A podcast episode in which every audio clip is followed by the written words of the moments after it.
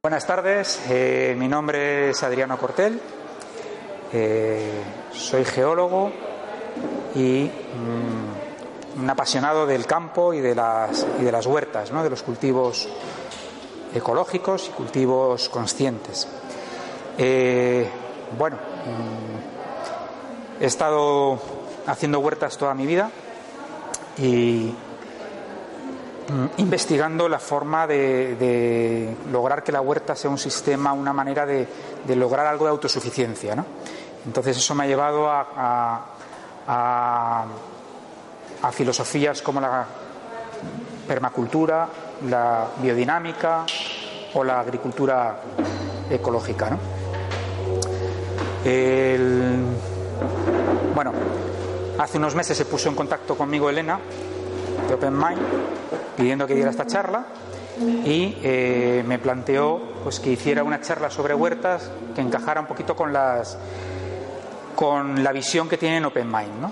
Entonces, bueno, estuve echando un vistazo y me pareció que era muy interesante porque realmente encajaba también con, con la idea de una, una huerta familiar, ¿no? En el que vas buscando una mejor alimentación, vas buscando actividades, relacionarte con tus vecinos, le dedicas mucho trabajo y mucho tesón a pensar, a calcular, a, planear y eh, bueno, y en el fondo eh, hay una, parte eh, de relación sutil con las plantas que, bueno, que toca la parte espiritual. Bueno, la charla la, la he organizado de se llama, bueno, se llama La Huerta, mucho más que un jardín comestible. Y mm, vamos a ver, el enfoque que he dado es en relación, la relación que hay entre el cosmos, las plantas y nosotros, ¿no? Que en la siguiente diapo era la que tenía por aquí. Entonces voy a empezar eh, hablando un poquito de la relación de cada uno, cosmos-plantas, cosmos-personas y personas-plantas. Eh, para después ver qué beneficios tiene la huerta y qué, eh, y qué podemos hacer para empezar una huerta pues sin problemas, ¿no? Bueno, pues vamos a empezar con el cosmos, la relación entre el cosmos y las plantas. Bueno, pues hay unas relaciones conocidas por todos, conocidas por la ciencia, las relaciones físicas entre el Sol y la Tierra, los planetas. El Sol eh, bueno, pues nos entrega la luz, nos entrega el calor, permite que las plantas, que son seres autótrofos, mm, que se alimenten de, lo inorgánico gracias a la fotosíntesis, gracias al sol, y permite el sol nos permite pues esas mm, esas estaciones, esos ciclos de crecimiento con las plantas. Bueno, la luna también es conocido pues todas las fases lunares que tiene, luna llena, creciente, decreciente. También la luna tiene sus mm, diferentes alturas respecto al, horizonte y esta situación genera eh, influencias sobre las plantas. ¿eh? Influencias que cuando tenemos luna llena o la luna está más alta en el, en el horizonte, tiene una tendencia de, de atraer los líquidos, ¿no? tanto las mareas, que es lo más conocido, como la savia de las plantas. ¿no? Y cuando la luna eh, tiende a ponerse mm, nueva o a estar más baja en el horizonte, pues todos esos líquidos bajan y van hacia la zona de las raíces. ¿no? Entonces, esto provoca que, eh, bueno, pues que las plantas estén constantemente relacionándose con la luna y con el sol. ¿no? Bueno, Últimamente también sabemos que, bueno, pues que del Sol nos llegan de vez en cuando tormentas solares que provocan cambios en las plantas, cambios en los ecosistemas y mucho más lejos de las galaxias nos van llegando eh, lo que llaman los rayos cósmicos, que también han favorecido mucho la, los cambios, las extinciones en masa, los cambios mm, de clima, las mutaciones. O sea que hay una relación física científica conocida con, las plantas, con el cosmos y las plantas. aparte de esto, que es la parte científica, que es contrastable, que se está estudiando, que se sigue estudiando, pues eh, hay una parte más sutil de relación entre el cosmos y las plantas. En este punto, eh, a principios del siglo pasado, eh, Rudolf Steiner, que fue el, creador de la biodinámica, pues dio una serie de, ideas en unas charlas a agricultores en el que él les iba contando un poquito qué otros puntos mm, mm, hacen que haya influencias entre, del cosmos hacia las plantas y que hay que tenerlos en cuenta para lograr una agricultura más relacionada con, todo lo que hay en la tierra. Eh, Steiner mm, buscó gente que le pudiera que pudiera desarrollar sus ideas y en este caso, en el caso de la biodinámica, em, la familia Thun empezaron a hacer, con las ideas de Steiner, empezaron a hacer una serie de pruebas durante años de ir todos los días plantando unas plantitas que eran rabanitos y comprobando cómo, eh, cómo influenciaba el día que se plantaba o la hora en la que se plantaba el crecimiento de esos rabanitos, que siempre eran las mismas condiciones. Entonces fueron descubriendo que, evidentemente había unas relaciones muy directas con, el, con la luna y con el crecimiento de esos rábanos, pero también eh, había otros momentos en los que había eh, cambios muy bruscos o, dejaban de crecer o que, se potenciaba el crecimiento y ahí empezaron a descubrir que había relaciones entre que había coincidencias de esos momentos con eh, con, los, con las fases lunares y con la posición de la luna respecto a las constelaciones. Entonces, esto lo fueron apuntando durante 40 años y dieron lugar, crearon lo que se llama el calendario biodinámico o el calendario lunar. Este es el calendario lunar que, se edita todos los años en este libro, el Lunario 2017, que es una transformación del calendario biodinámico, que es un poquito más complejo, para que sea más fácil de, acceder. ¿no? Bueno, en, este, en este calendario, como, como veis, te coloca la, fase de la luna, si la luna es creciente o si es decreciente, hasta la cosa va a estar dura. y cada día de la semana las constelaciones en las que se encuentra la luna en ese momento, ¿no? que cada día va cambiando, más o menos duran dos días, tres días. Entonces, eh, estas influencias de las constelaciones de la luna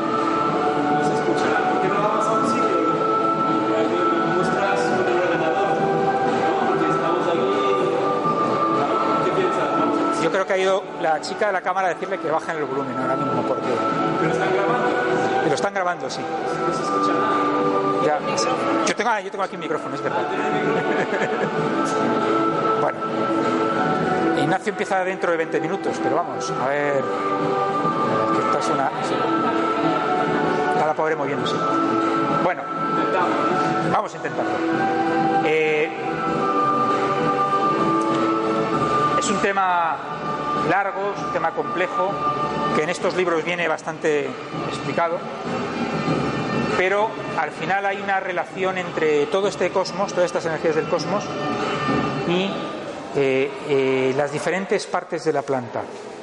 O sea, la parte de la parte de la raíz que está relacionada con la tierra, la parte de las hojas que está relacionado con el agua, la parte de los frutos de las hojas, mm, que, a ver, las hojas, los, los frutos, no, a ver, joder, estoy diciendo, hojas, raíz, de las flores que está relacionado con el aire y finalmente los frutos que están relacionados con el, con el calor,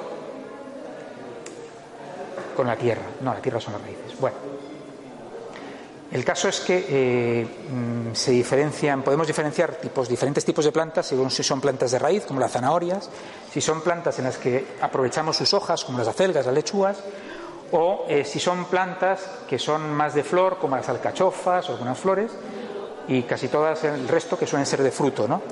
Entonces eh, este calendario te dice qué días son los más interesantes para cultivar, aprovechando esos, esas eh, influencias beneficiosas, o qué días son, que te los marcan en rojo, qué días son los días que no hay que hacer nada, ni mover tierra, ni plantar, porque realmente son, sale todo al revés, ¿no? Bueno, entonces eh, es una herramienta maravillosa para el que empieza con una huerta, este calendario, porque te permite planificar y te permite eh, evitar muchos errores. ¿no?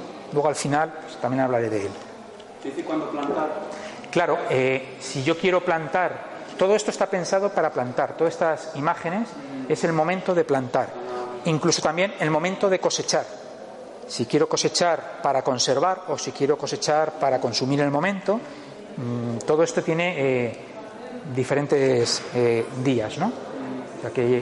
Mira, aquí te estaba hablando de cómo, cuándo hacer el compost o cuándo conservar los frutos. Conviene buscar con prioridad las cosechas de zona, o sea, te lo va explicando todo con mucha, mucha claridad. ¿Pero qué son los meses? Este es el mes de septiembre. Ah, Este es todo para el mes de septiembre, Ah. que empieza desde el día 1 hasta el día 30. Entonces te va diciendo cada día de la semana eh, qué es lo que interesa hacer. ¿no? Entonces te permite pensar cuándo voy a plantar. Pues mira, si quiero plantar, eh, yo qué sé, legumbres eh, o tomates, pues me interesa un día que esté con una luna ascendente y que esté en un periodo de frutos, ¿no? que es lo que me va a hacer que luego mi cosecha sea mucho más eh, potente. ¿no? Este calendario es interesante porque cuando lo haces al contrario, cuando te equivocas o cuando plantas, eh, por ejemplo, eh, cebollas que serían plantas de raíz, ¿no? que el momento de, de plantar raíz serían estos, ¿no? Cuando plantas cebollas en una época en la que realmente son de flor, pues te encuentras que tus cebollas en vez de engordar la raíz te echan unas flores maravillosas y te quedas que vamos con una cosecha bastante mala, ¿no? Buena para sacar semillas, pero mala para, para extraer cebollas, ¿no? O sea que, es muy interesante hacer experimentos porque funciona muy bien. Bueno, eh, bueno, eh, estábamos hablando, la, la charla la he, la he dividido entre la relación entre el cosmos y las plantas, el cosmos y las personas, y las personas y las plantas, ¿eh? introduciendo un poquito la huerta, ¿no? Entonces hemos hablado de la relación del cosmos y las plantas, ¿no? Tanto de la parte eh, física como la parte más sutil, ¿no? Entonces, en cuanto a la relación del cosmos con las personas, pues en el lado físico, pues todo lo conocemos. Las relaciones que tenemos las personas con el, con el sol, los ciclos circadianos, eh, las influencias que tenemos con él, eh, la necesidad de luz, de calor, todo eso eh, lo conocemos y, quizás desconocemos en los ciclos con la luna, las relaciones que tenemos.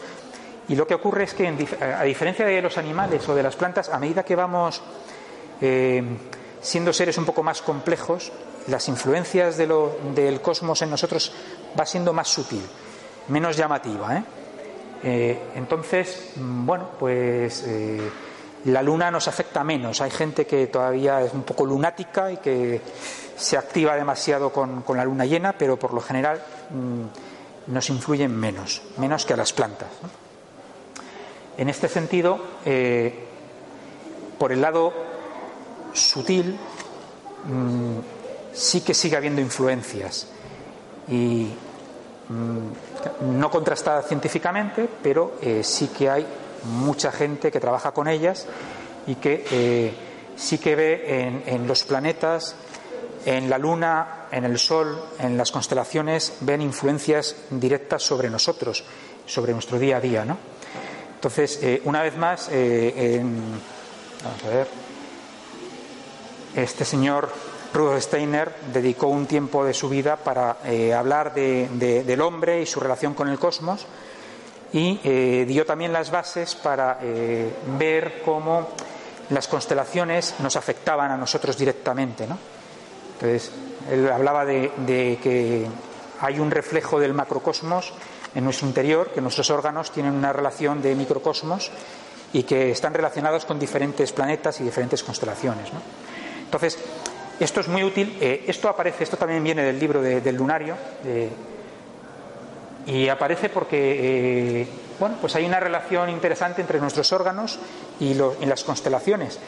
Y es interesante a la hora de cortarnos el pelo, es interesante a la hora de, ir al dentista, interesante a la hora de, tener operaciones en las que necesitamos que nuestros órganos estén en el mejor momento para, para, ser, para actuar sobre ellos. ¿no? Entonces, bueno, pues mm, me parece también muy, muy bonito. ¿no? Eh, este festival, pues yo creo que es un festival de relación entre el cosmos y las personas, principalmente. ¿no? La gran mayoría de las charlas que se dan eh, están a ese nivel. Y bueno, yo creo que mm, mm, no tengo que aportar mucho más en este caso. está, relacionado de qué manera? yo soy Libra, por ejemplo. Sí. ¿Qué quiere decir entonces? No, no, no, no es, no es que tú seas Libra, que sí que tiene que, que ver eh, sino está relacionado con la, eh, con la con el calendario. Esto es un calendario. Entonces, eh, con esa otra fotografía hay también un calendario de, de, sí. Entonces, dependiendo de qué, cuál es tu signo y dependiendo qué órgano vas a sobre vas a actuar, hay un calendario diferente que no es este es otro que está en el libro, en el que te dice qué días son los favorables, qué días son los desfavorables para trabajar, para que estén todas las energías eh, enfocadas en, su desarrollo. ¿no? Es interesante. Luego, si quieres, te lo enseño. Está ahí.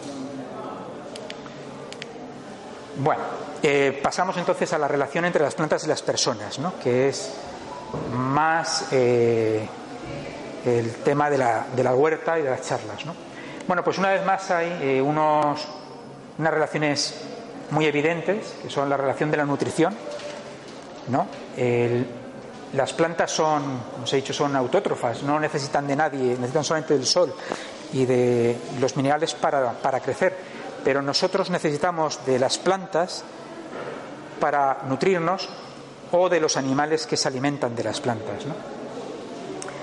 Este es un punto interesante en el que para reflexionar ¿no? de la función que tienen las plantas en la, en la tierra, que es una función de total sacrificio están para entregarnos sus frutos y entregarnos sus cuerpos de una forma muy amorosa para que los seres, los animales y las personas podamos vivir. ¿no?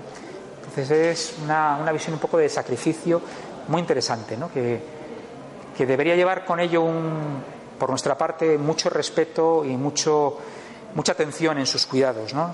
Y es casi justo lo contrario de lo que hacemos parece que está todo en dirección contraria. Bueno, eh, ya todos conocemos también la función de regulador climático que tienen las plantas y, bueno, también conocemos, eh, bueno, cuando a veces nos paramos a pensar y nos damos cuenta que la cantidad de productos primarios que proceden de las plantas, ¿no? Incluso el petróleo y el carbón o el gas que procede de una manera fósil, pero procede anteriormente de, las plantas, ¿no? Pues eh, combustibles, biodiesel, aislantes, tejidos, papel, látex, casas, muebles, prácticamente todo, todo lo que no es mineral, prácticamente todo viene de lo, de lo vegetal o de lo sintético, del petróleo relacionado con lo vegetal. O sea, tenemos una gran dependencia de las plantas. Y bueno, también hay otra, otra parte que es la parte relacionada con la medicina, la, la salud, en la que los laboratorios farmacéuticos aprovechan las plantas al máximo y extraen de ellas un montón de principios activos que luego nos lo venden en forma de medicamentos. Eh, casi todos los medicamentos contra el dolor son, vienen de opiáceos y vienen de, plantas que tienen esas funciones. Aparte están eh, la fitoterapia tradicional, buscando mm, esas propiedades químicas o físicas que tienen las plantas que nos ayudan a mejorar nuestra salud. Y ya eh, a otro nivel entrarían eh, las, propiedades un poco más sutiles de las plantas que se desarrolla en la homeopatía y en las flores de Bach, que la ciencia no le convence tanto, pero que da resultados. Todo esto sería un poquito la relación más básica que tenemos con las, con las plantas. ¿no? es muy, muy físico. Mm, por otro lado, mm, eh, me llamó la atención, hice una, una, reflexión interesante que es ver un poquito cómo ha sido la evolución de la humanidad hasta nuestros días y su relación con las plantas. Entonces, como, como especie, los Homo sapiens aparecemos hace 200.000 años y integrados completamente en la naturaleza y hasta 10.000 años, 12.000, 10.000 años no empezamos a, transformar la naturaleza a nuestro, con nuestros intereses. ¿no? Es el desarrollo de la agricultura, empieza hace unos 10.000 años. Empezamos a seleccionar las primeras plantas para extraer sus frutos, para concentrarlas, para eh, no tener que andar moviéndonos tanto. Eso hace que nuestra vida nómada se vaya volviendo más seminómada, jugando con las estaciones.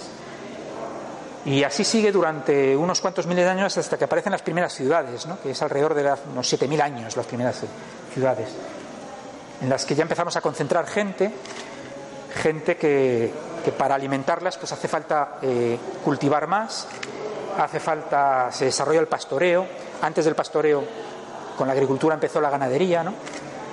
Pero bueno, eh, tienes animales, domesticas animales para sacarlos fuera a comer, los traes luego.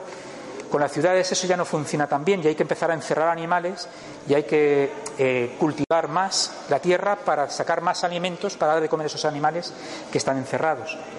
Mm, todo esto mm, se va desarrollando a lo largo de todo el mundo y a lo largo de los años hasta llegar al siglo XX, donde con la industrialización, con las tecnologías, pues está el, gran boom en el que la agricultura cambia, el concepto de las ciudades cambia, lo rural pasa a la ciudad y lo rural, la agricultura se convierte en extensiva, intensiva, aprovechamos los productos químicos para, para poder producir más a menor coste.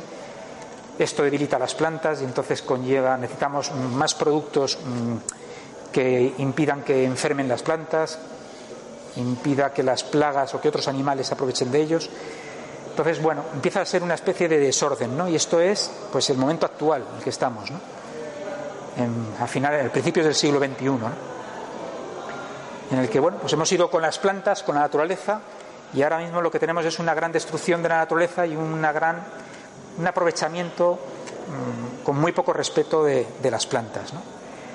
A principios del siglo XX eh, hubo una serie de movimientos que vieron esto, vieron, vieron a dónde, iba, dónde íbamos a terminar y empezaron a, plantear alternativas, ¿no? alternativas en las que pudiéramos seguir viviendo junto con la naturaleza.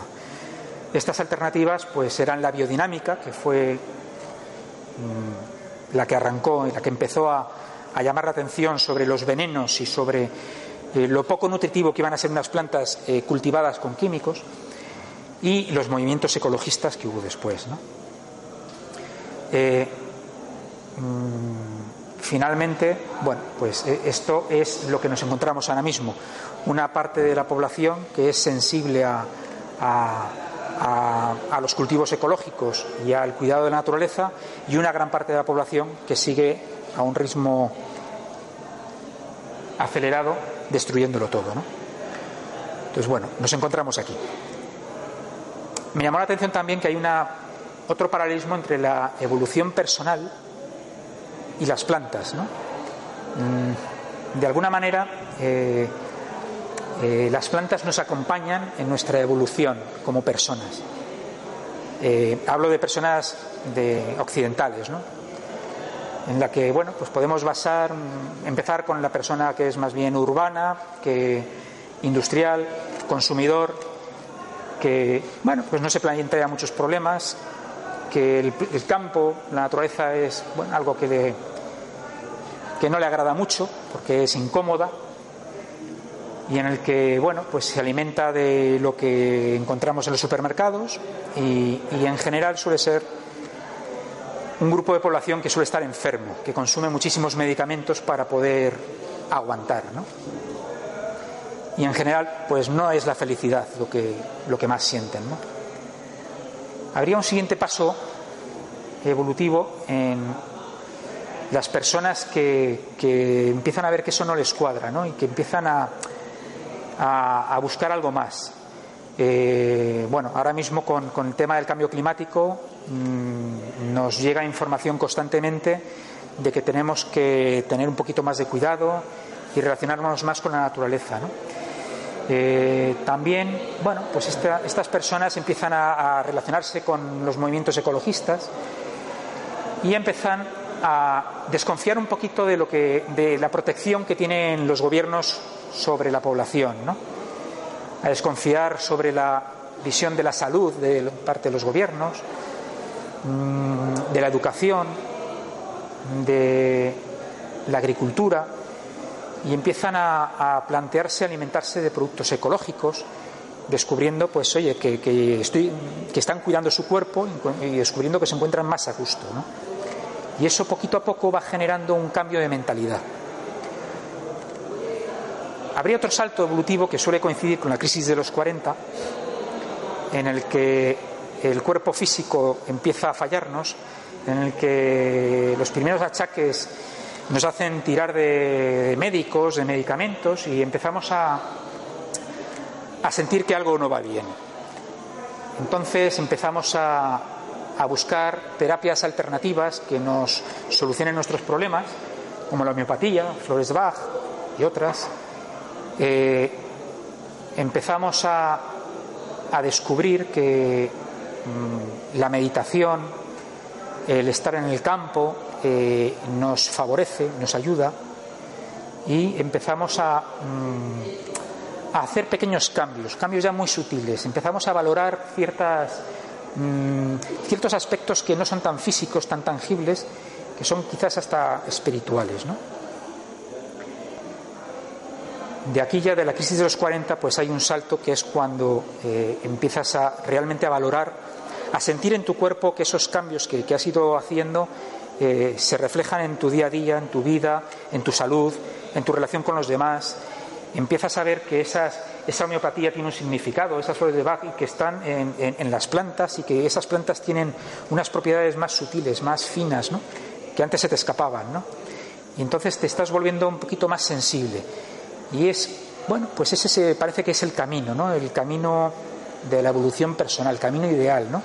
Que vayamos siendo más sensibles con todo lo que nos rodea.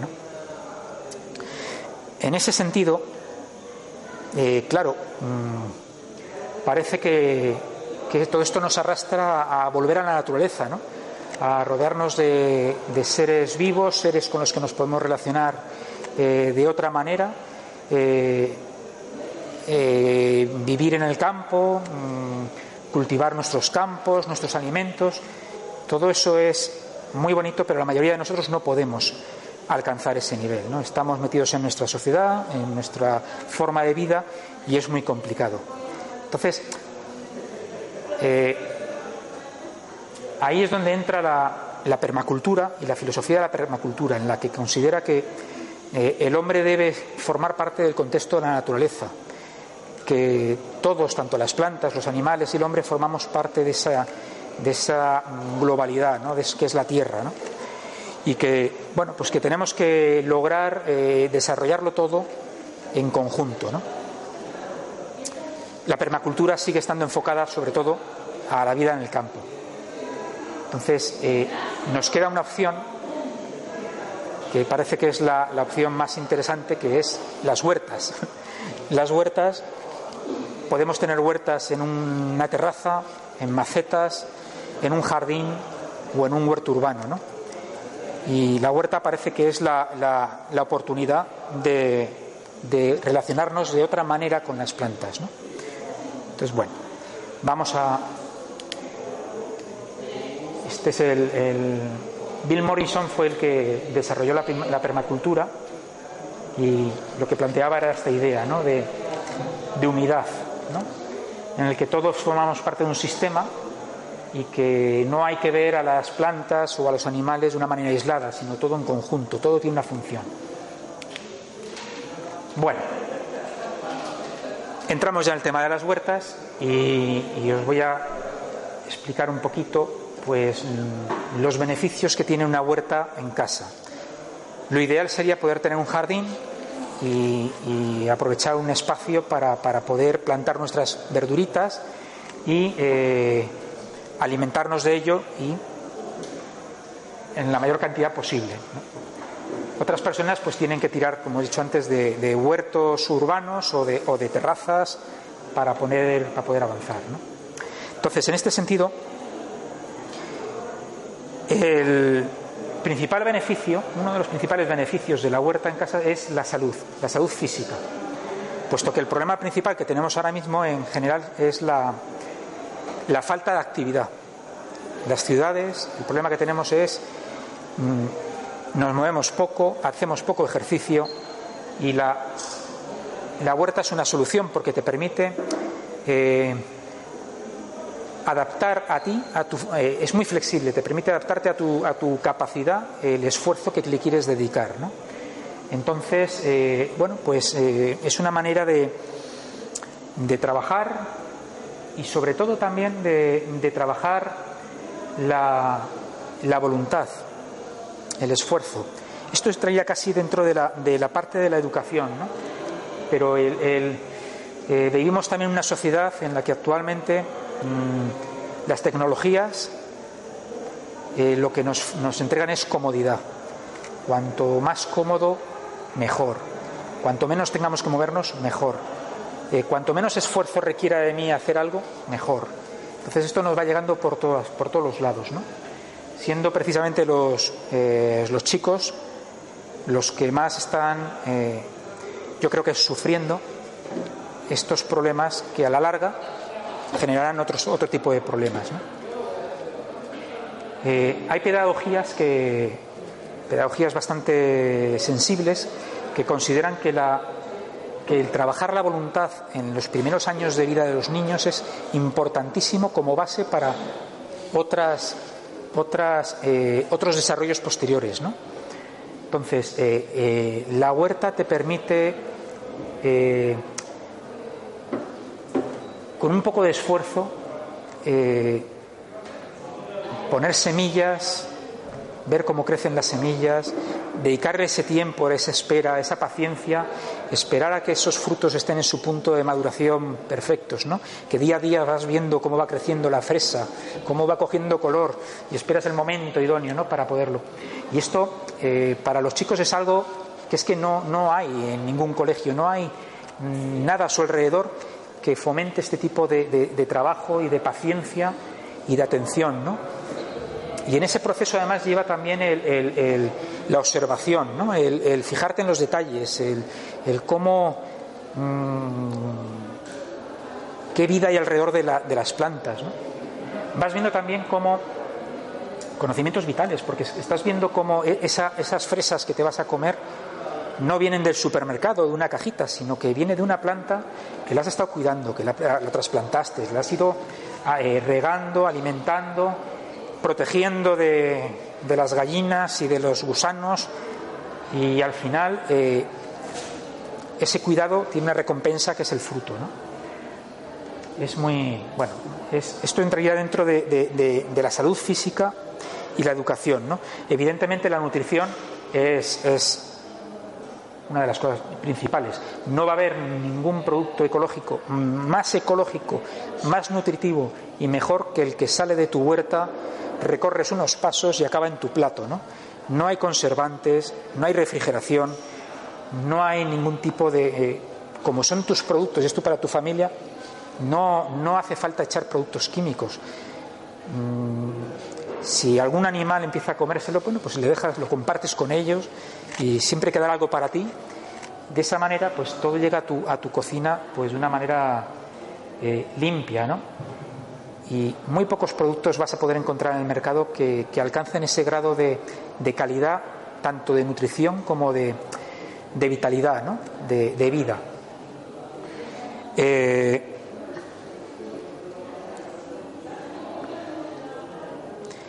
bueno, también eh, conlleva una salud mental, porque eh, crear una huerta pues es una forma de arte, requiere eh, pensar, hacer un diseño, un diseño de, mm, de, cómo se va a repartir en el espacio, de qué tipos de plantas vas a poner.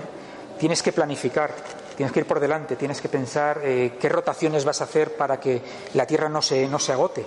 Tienes que pensar qué, plantas vas a poner unas junto a otras para que su asociación sea lo más productiva posible. ¿no? Entonces, todo eso genera eh, un trabajo mental que te hace sentirte muy bien, ¿eh? genera esa, esa sensación de bienestar, mm, esa sensación de, de crear vida, de, compartir con la naturaleza. Y, bueno, pues es, mm, creo que son una serie de beneficios. Aquí hay otros más, ¿no? conexión con la naturaleza, la autosuficiencia, ¿no? El, tú saber que esos alimentos que estás trayendo los, joder, los has creado tú. Es que luego entras al supermercado y, es una sensación tan maravillosa pasar de largo y porque no necesitas comprar nada porque ya lo tienes todo, lo has creado tú. Es una sensación que yo creo que a nivel humano es muy importante porque te hace una sensación, te da eso, estar vivo, ¿no? Bueno. Mm. Estos serían los beneficios familiares. Hay otros aspectos sutiles que normalmente eh, Espera, voy a ver si la siguiente foto. No. Hay unos aspectos, otros beneficios que probablemente sean los mejores beneficios que tiene la, huerta, más que lo que acabo de hablar, que es aspectos que no se pueden medir tanto. Son los aspectos sutiles. Es mm, eh, las sensaciones que te recorren el cuerpo cuando, eh, cuando tomas tierra, cuando entras descalzo en una huerta. Eh, de pronto notas como unas vibraciones, una sensación de, conexión total con, con, la tierra que es muy especial. Tu cuerpo, de una forma inconsciente, se siente muy bien, se siente muy a gusto.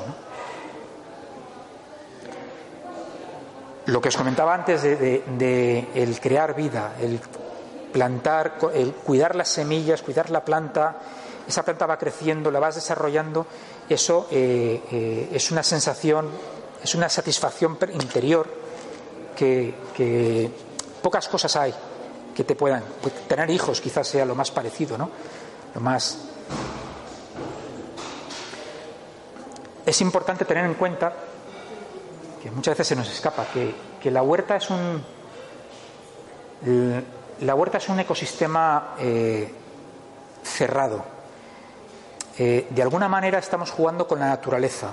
Mm, la mayoría de las huertas no, no cumplen las leyes de la naturaleza y por esa razón requieren de nuestros cuidados y de, nuestro, de nuestra atención. Tenemos que estar muy pendiente porque todas las plantas que, nos van a dar esos frutos son plantas muy delicadas que requieren tener su agua, tener sus horas de luz, su alimento, su protección. Eh, hay que colocar estructuras para, para, para, para que puedan crecer a gusto hay que estar muy pendiente de ellos, evitando pues, sus mm, peligros o sus enfermedades. ¿no? Entonces, eso eh, es porque de alguna manera nosotros estamos creando una naturaleza a pequeña escala. ¿no? Entonces, eh, mm, las plantas son conscientes de eso, son conscientes del cuidado que, tienen por nuestra parte. Y está demostrado que cuando por alguna razón eh, eh, dejamos de prestarles atención o nos alejamos unos días o, las descuidamos, la huerta se viene, se viene abajo. Normalmente deja de dar productos, normalmente la naturaleza entra dentro y empiezan a crecer plantas que no deseábamos que estuvieran ahí. Y al poco tiempo, pues la, naturaleza totalmente equilibra ¿eh? este sistema que era totalmente desequilibrado, que es la huerta, lo equilibra con el entorno y claro, normalmente las plantas son las que salen perdiendo, evidentemente, ¿no? Entonces, en este sentido hay una especie de, mm, responsabilidad frente a la huerta, ¿no? Una responsabilidad casi como la de un padre frente a sus hijos, ¿no? Que a su vez, pues eh, las plantas lo notan y ahí hay una especie de intercambio de energías de, de tú me cuidas, yo te cuido mm, y gracias a que me cuidas te voy a dar unos frutos maravillosos que te van a alimentar mucho y te van a dar mucha vida. ¿no? Eh, bueno, desde hace tiempo se sabe que las plantas son muy sensibles. Son seres vivos que se comunican con su entorno y sienten, eh, sienten nuestros cuidados, lo que acabo de decir hace un momento, sienten, sienten nuestro, nuestra presencia sienten nuestro estado de ánimo y, nuestras ganas de cuidarles y de atenderles. ¿no? Y todo eso, la planta eh, lo, transforma en salud, lo transforma en, belleza, lo transforma en frutos y en, regalos para nosotros. ¿no? Entonces, esos son beneficios muy sutiles que apenas, eh, que muchas veces no nos paramos a, darnos cuenta. ¿no? Y bueno, y por último, creo que me parece muy importante como beneficio, eh, hace años que me di cuenta que yo cada vez que entraba en la huerta y me ponía ahí, desconectaba completamente de todo lo demás. Eh, y de hecho empezaba a tener pensamientos, ideas que, que me resultaban muy interesantes. ¿no? Y, al salir de la huerta me sentía muy a gusto. Con el tiempo me di cuenta que había una, que era una relación muy parecida a esa introspección que, lleva la, la meditación. Y cuando estás ahí de rodillas, quitando hierbas y arreglando y tal, entras en un estado casi meditativo, ¿no?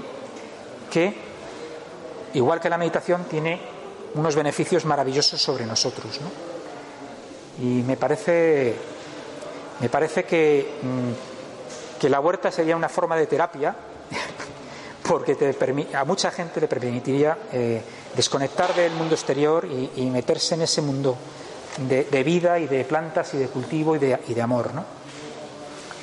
Eh, quizás en ese sentido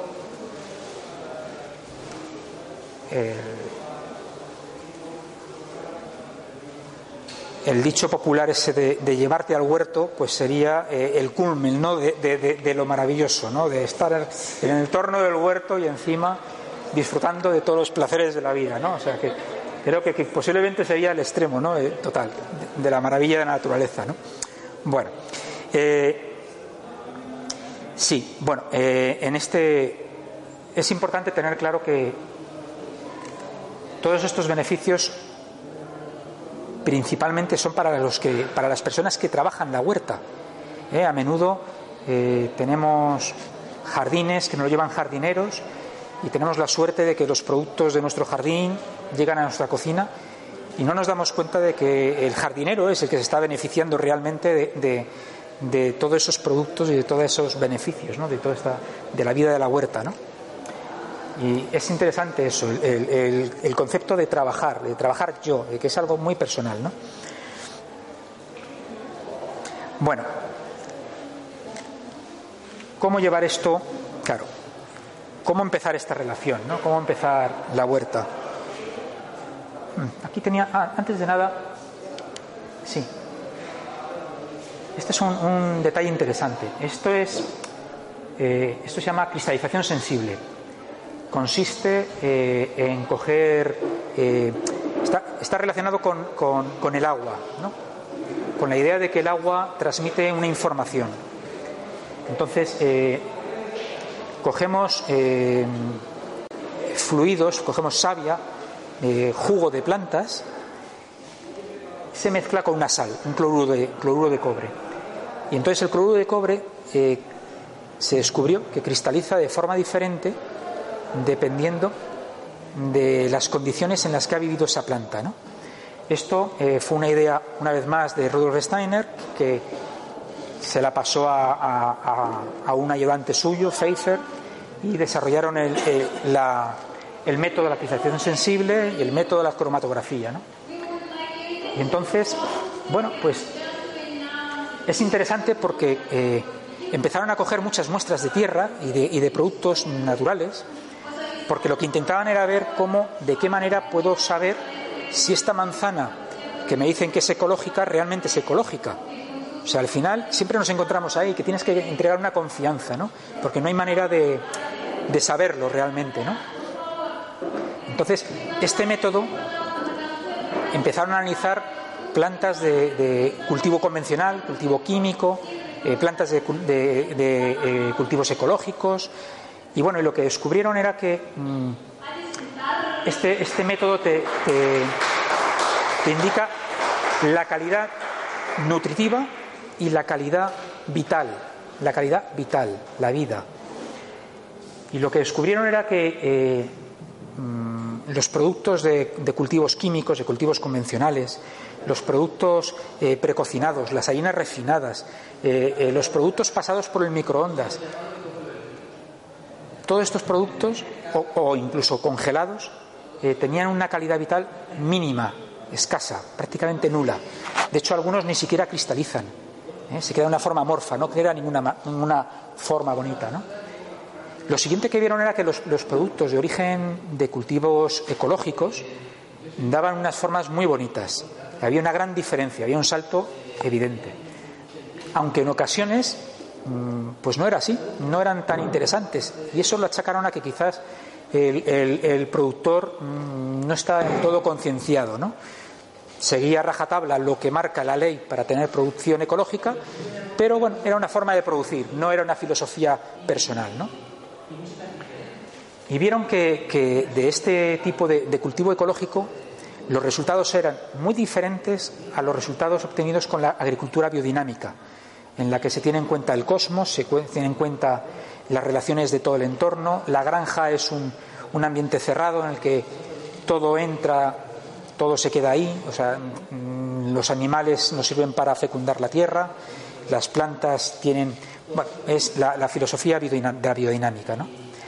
Y, en este caso, bueno, en, la biodinámica se, se, entiende que hay todo un cosmos de, de, de, entidades que están actuando sobre la tierra, o sea, hay una espiritualidad muy profunda y cuidan las plantas teniendo en cuenta toda esa espiritualidad. Entonces los resultados en la cristalización sensible pues eran tremendos, increíbles, ¿no? De hecho, esta, esta es una foto de, la cristalización que da una lechuga, una hoja de lechuga, ¿no? Eh, ecológica es parecida, pero no es tan bonita. O sea, es una cosa increíble. Y lo curioso, que por eso usted os comentaba este tema, lo curioso es que encontraron en, esta, en, esta, en este proceso de mejora ¿no? y de, mayor vitalidad, encontraron que de vez en cuando eh, productos procedentes de huertos familiares tenían unos niveles de vitalidad y de nutrición tan grandes o mejores que los de las, que lo de las granjas biodinámicas. ¿no? Y entonces, claro, ahí lo que la, explicación que le daban era que realmente detrás de ese producto pues hay una persona que le dedica su tiempo, su amor, su cariño al cuidado de esas plantas y al, al, al, desarrollo de esos frutos. ¿no? Y eso queda patente. Esto, bueno, pues es una evidencia científica de que hay esas relaciones. ¿no? Me pareció muy, muy interesante ¿no? por, el, por el tema. Bueno, ¿cómo empezamos esta relación con la huerta? Pues claro, mm, evidentemente hace falta unos conocimientos, porque la ignorancia es, eh, nos puede llevar a, a, cometer muchísimos fracasos. ¿no? En, entonces hace falta informarse de, cómo funciona la naturaleza, de cómo funciona, eh, cómo, cuál es mm, el desarrollo vital de las plantas, eh, investigar el cómo funciona la vida ¿no? y, y, los cultivos.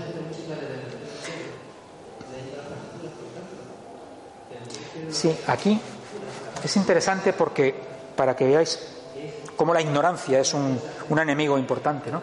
Eh, últimamente se viene hablando mucho del cultivo hidropónico, que es un, bueno, pues no sé si lo conocéis, pero básicamente es cultivar plantas en agua, solo en agua, y en ese agua lo que metes son pues, pues las proteínas, mmm, las, los, todos, los, todos los nutrientes que necesita la planta químicamente, ¿no? Pero la planta no toca el suelo. Y de hecho, le puedes tener con focos de luz ultravioleta y luces de diferentes tipos. No hace falta ni siquiera que esté en, en, el, en el, exterior, ¿no? Entonces, claro, esto es una, una aberración, una aberración total, ¿no? Cuando entiendes mmm, cuál es el proceso vital de una planta, de su relación con el suelo, su relación con, con el cosmos, pues te das cuenta que, que, esto es una barbaridad y que muchas veces la única manera de, de, empezar a verlo es imaginarte que en vez de ser una lechuga lo que tienes en cultivo hidropónico es una gallina, ¿no? Que la tienes con un gotero o un cochino que lo puedes también criar con un agotero, te puedes ir metiendo unos sueros y alimentarlo y engordarlo perfectamente, ¿no? Entonces eso a todos nos, nos, genera una, re, una, repulsión, ¿no? Ya bastante con que la gallina esté metida en una jaula, ¿no? Pues el cultivo hidropónico es eso, es simplemente eso, es sacar un ser vivo de su entorno y tratar de, de meterlo en un espacio que es completamente artificial, ¿no? Justificable, yo creo que solamente justificable si vas a estar en una nave espacial o si vas a estar en un búnker, ¿no? Porque, vamos, o si vas a hacer algún tipo de cultivo que no es legal y que no puede estar a la vista. Claro, eso también compensa. Bueno, eh, En, estos, en este caso de los conocimientos es muy interesante la idea de la, de la fauna y de la flora auxiliar. Muchas malas hierbas que consideramos malas hierbas o muchos insectos que, que pensamos que, que, se van a comer las plantas eh, nos benefician y es muy interesante conocerlos y saber que si están a nuestro alrededor nos van a ayudar, nos van a ayudar a nosotros y le van a ayudar a las plantas. ¿no? Por eso es importante profundizar en los conocimientos. La observación reflexiva pues es pararse a pensar en qué medio me encuentro, cuál es el clima en el que vivo, cuál es la meteorología, eh, si llueve mucho, cuándo llueve menos, eh, si hay heladas, si hay eh, toda la parte eh, física de nuestro entorno, ¿no? el tipo de suelo que tengo, tratar de ver el grado de degradación que tiene, porque prácticamente todos los suelos están muy degradados, eh, ver mm, qué hace falta incorporar para, para mejorarlo, el tipo de agua con el que voy a regar, si es agua de la red y lleva cloro, el cloro pues es un veneno, precisamente está para cargarse la vida, entonces no le viene bien a las plantas el cloro. O si es un, un, agua que lleva mucha cal y las plantas que voy a plantar pues no les interesa tanta cal. O sea, es eh, pensar un poquito en todo lo que hay a nuestro alrededor. ¿no? Muy importante la relación del espacio y el tiempo. Esto quizás sea de las cosas que más provoca los fallos en, las, primeras, en las primeras huertas. Es importante pensar que a mayor espacio, más tiempo de trabajo va a requerir y para empezar, siempre conviene empezar con un espacio pequeñito, jugar con, como mucho, 5 metros por 3 metros de superficie, para ir viendo, un poco midiéndonos con la, con la huerta, ¿no? Y a medida que vayamos teniendo experiencia, ir ampliando el, el espacio, ¿no? Eh, a veces el espacio y tiempo hay que compartirlo también con gente, con nuestro entorno familiar y a veces contamos con ese entorno familiar y a veces al final nos encontramos que somos nosotros los únicos que tenemos que, tirar de todo. ¿no? Hay que tener todo esto en cuenta. Muy interesante, como os decía antes, el calendario biodinámico o el calendario lunar. Este libro eh, es una gran ayuda para, para, la gente que empieza y para los que llevamos años. Te ayuda una barbaridad para, eh, para no cometer los fallos que, que después de hacer todo un esfuerzo de cultivar, de cuidar y plantar, al final resulta que no sacas las cebollas que querías, por lo que os dije antes, porque las plantan en periodo de flores, o, porque los frutos los plantaste en una época de raíz y, sin saberlo, pues has cometido esos fallos que no, que no, te han quitado, no te han quitado nada de trabajo, has trabajado el doble para, para, para recuperar nada, ¿no? muy poquito. Bueno, pues es importante tener en cuenta el, el, tema de las semillas y las plantas autóctonas. Eso fa favorece mucho el crecimiento.